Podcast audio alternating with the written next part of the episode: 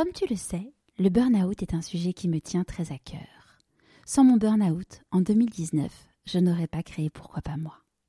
Toi aussi, tu rêves de rebondir après ton burn-out, tu rêves d'enlever ce brouillard, tu rêves d'avoir tous les outils pour ne pas replonger.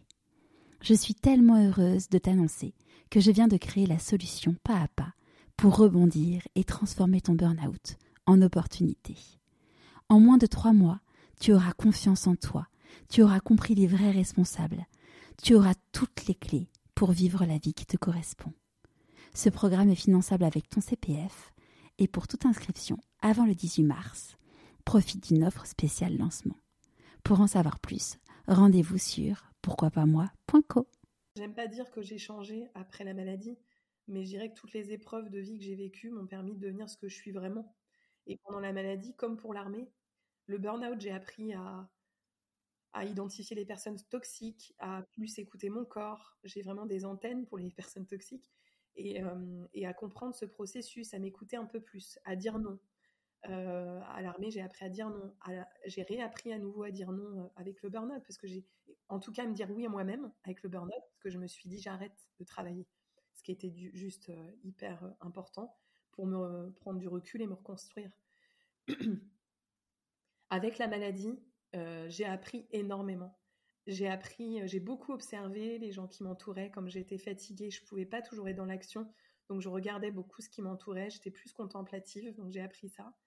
J'ai appris sur moi puisque j'ai appris bah, que on pouvait être maladroit et que on pouvait à la fois compter sur soi, mais au même temps compter sur les autres. C'est ce que je dis beaucoup en intervention en entreprise, c'est que quoi dire à quelqu'un qui est malade? Bah Déjà lui dire qu'on ne sait pas quoi lui dire et et s'autoriser à être maladroit et, et, à ce que les malades autorisent l'autre aussi à l'être, même que ce soit la maladie ou n'importe quelle épreuve. En fait, tout le monde peut être maladroit, mais l'important c'est d'en parler. Et, euh, et l'humour aide à ça, parce que quand on en parle avec humour, bah, ça délibère la parole, donc on peut permettre de se dire des choses. Donc moi, je l'utilise énormément. Et du coup, les gens l'utilisent avec moi parce qu'ils savent qu'ils peuvent se permettre. Je, sais rire de moi, mais je sais rire avec l'autre aussi. Et, euh, et, inversement, du coup, ça autorise beaucoup de choses. Euh, et, donc voilà, j'ai euh, appris euh, énormément quand j'étais malade. J'ai appris à gérer mes angoisses parce que j'ai eu ces dix jours d'attente de, résultats qui ont été effroyables. Et j'ai appris des techniques de gestion de l'angoisse et des peurs. J'ai appris à me connecter à l'instant présent parce que j'observais les enfants malades qui étaient juste ultra inspirants et, que, et qui m'ont donné envie bah, de juste apprécier le moment présent comme eux le font très très très bien je crois qu'il n'y a pas de personne plus résiliente que les enfants sur Terre. Et, euh, ils nous inspirent, enfin moi, ils m'inspiraient énormément. Et, euh, donc voilà, j'ai appris euh, à compter sur les autres, j'ai appris à, demander de l'aide. Je savais pas faire ça, j'ai appris ça. J'ai appris énormément de choses, mais il y a tellement, il de choses que j'ai apprises.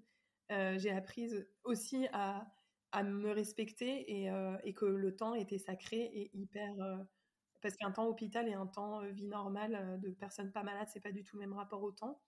Euh, et, je sais que j'ai eu des. On m'a posé des lapins quand j'étais à l'hôpital, sauf que moi j'ai un planning qui était un planning de ministre où je voulais donner son temps à chacun. Tu vois, j'étais en mode. Puis j'avais aussi beaucoup de fatigue, donc il fallait que je me préserve.